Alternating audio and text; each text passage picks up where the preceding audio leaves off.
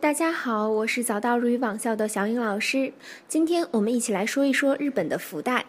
日本人呢是很有生意头脑的，每逢新年，日本许多百货商店呢都会售卖福袋，价格呢多为分为一万、三万以及五万日元。这些福袋呢象征着是好兆头，装在福袋里的商品价格呢肯定会超过福袋的价格。纵使购买者不知道福袋里到底是什么东西，福袋却依然很受日本家庭主妇们的欢迎。